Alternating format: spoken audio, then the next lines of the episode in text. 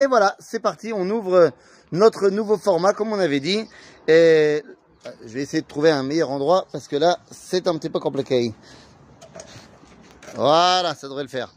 Shalom Mekoulam, Boker Tov, et on commence notre nouveau format, comme on avait dit, le format où chaque jour, eh bien, nous avons une étude fixe, c'est-à-dire le dimanche, eh bien, c'est un sujet au choix, le lundi, ça sera donc Pirkei Avot, le mardi, ça sera euh, le Rav Kook. Le mercredi, ça sera le Tanya. Et le jeudi, la Paracha. Et le vendredi, le grand cours de Paracha. Alors voilà, donc on commence aujourd'hui, lundi, avec Pirkei Avot. Première Mishnah, premier chapitre. Bon, vous la connaissez tous, Moshe Kibel Torah Misinaï Umsara li Yoshua, vi Yoshua la Skenim, Uskenim lanviim, venviim mesarua la Anshe Knesset HaGedola, והם אמרו שלושה דברים, הוו מתונים בדין, והעמידו תלמידים הרבה, ועשו סייג לתורה. Bon, qu'est-ce que ça veut dire tout ça Moshe kibel Torah misinaï. Je croyais que Moshe avait reçu la Torah de Dieu. Là, on dit non, il a reçu la Torah de Sinaï. Est-ce que Sinaï serait un des noms de Dieu? Eh bien non. Moshe kibel Torah, il a reçu la Torah. Déjà là, on a un enseignement que pour recevoir la Torah, il faut être capable de recevoir. En d'autres termes, la première mida, la première euh, qualité dans l'âme qu'on a besoin pour recevoir la Torah, eh bien c'est la capacité de anava, d'humilité, être prêt à comprendre que tu n'es pas plein. Si tu es plein, tu ne peux pas recevoir. Donc la première chose, c'est qu'il faut être capable de recevoir.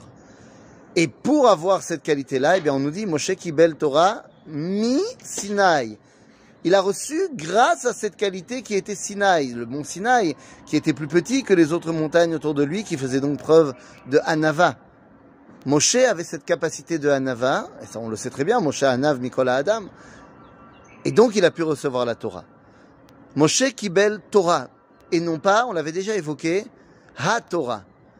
Car même si Dieu, de son point de vue, Hashem Noten Ha Torah, il donne tout, même Moshe le plus grand, ne peut pas tout recevoir. Donc il reçoit Torah et non pas Ha-Torah.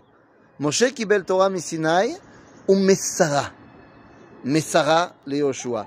Kol Messira, à chaque fois qu'il y a marqué Messira et il l'a transmis, il y a une perte.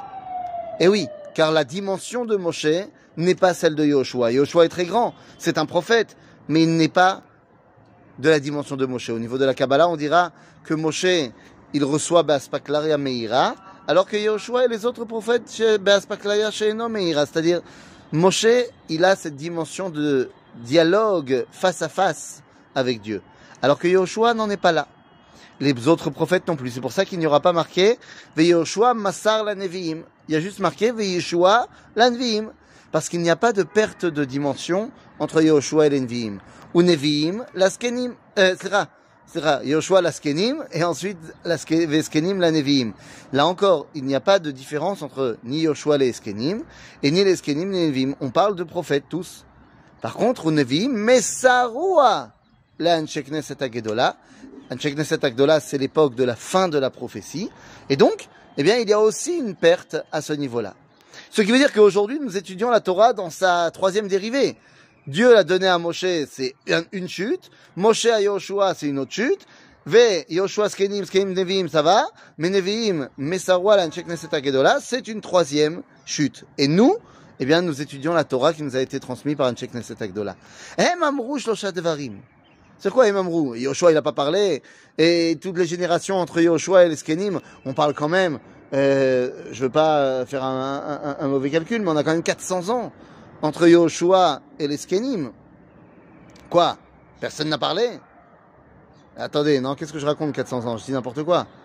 Je dis complètement n'importe quoi. Excusez-moi, autant pour moi. Entre Yoshua et les Skenim, il y a, non, il y a beaucoup plus. Il y a près de 1000 ans. Alors quoi, personne n'a pas parlé? Si. Bien sûr, tout le monde a parlé, mais on n'avait pas besoin de rajouter à ce qui avait été déjà dit dans la prophétie. Mais Hem, ceux qui voient la fin de la prophétie se sont dit, on a besoin de rajouter. Hem amrou shloshat varim. Et c'est quoi? Et vous metunim badin. Ça veut dire quoi? Midatadin ne peut pas être la seule qui gère ce monde. Ça veut dire matun badin.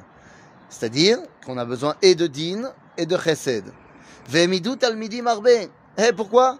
Bah Parce qu'avant, il y avait un prophète qui préparait son successeur. Mais là maintenant, on parle plus de prophétie, on parle de l'imout Torah. Et donc l'imout Torah, on a besoin de beaucoup. On a besoin que chacun d'entre nous connaisse la Torah. Ve'asu siag la Torah. C'est quoi siag la Torah? Ce sont les rajouts rabbiniques. Pourquoi? Eh bien, un, d'abord, premièrement, c'est pour qu'on n'aille pas jusqu'à la faute, mais surtout, c'est pour montrer que la Torah maintenant, eh bien, Akadosh Baruch Hu nous l'a donnée et elle doit être éternelle. Comment? Eh bien, en étant renouvelée de génération en génération par la tradition et la transmission de cette tradition. Siag la Torah, c'est ce qui nous permet de faire de la Torah la, notre cadeau que Akadosh Baruch Hu nous a donné de génération en génération, en s'attachant aux principes de nos pères. À bientôt les amis